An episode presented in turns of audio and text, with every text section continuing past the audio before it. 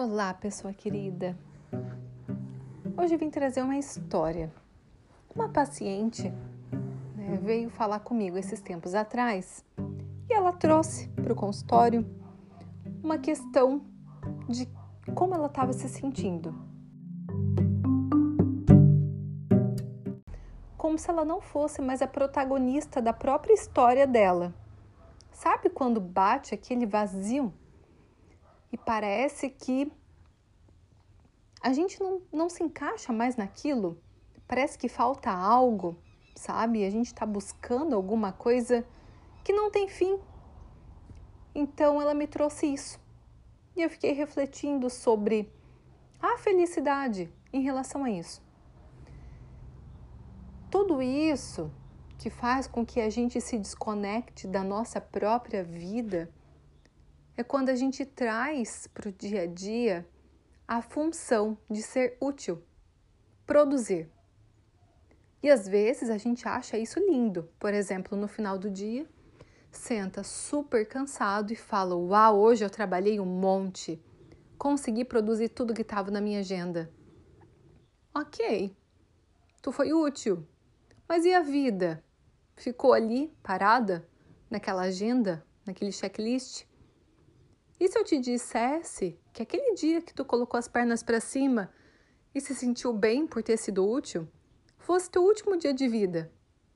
Tu ia fazer tudo igual de novo, sendo apenas útil, produzindo, né? principalmente no trabalho, resolvendo problemas? A vida é uma experiência e ela vai além das intenções e objetivos que a gente põe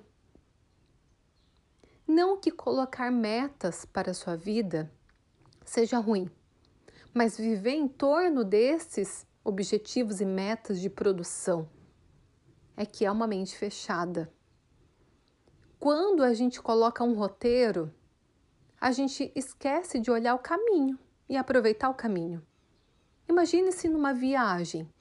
Você quer conhecer um determinado lugar e coloca para realizar várias coisas né, que você gostaria de fazer ali. Mas vai realizando e se esquecendo de ver outros detalhes que estão além do ponto turístico, sabe? Que vai pelo sentir. Como é que você está se sentindo naquele dia? Você realmente está com vontade de correr ou de andar bem devagar olhando para o céu? A vida é isso. Ela não é uma linha reta que a gente olha, mede e calcula e controla o tempo. A gente não controla nada, a gente acha que controla.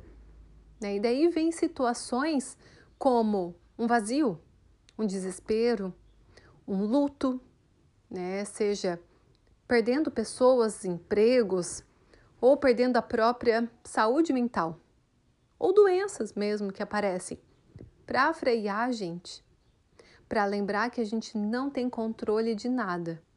E o que a gente precisa fazer é ser protagonista da própria história. Como é que a gente começa então, Ana, a ser protagonista da própria história? Se autoconhecendo, meu bem. Primeira coisa, respondendo. Você sabe o que você realmente quer?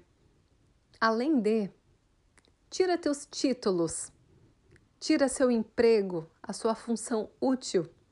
Tira tudo isso. Tira tua família, tira teu carro, teu dinheiro, tua casa, onde você mora. Quem realmente fica, quem realmente é. Esse é você, sendo protagonista da própria história. Primeiro sabendo quem você realmente é, além de. Muito prazer. Eu estou Ana Castilho nessa vida e vim trazer essa mensagem linda do coração. Um grande abraço para ti.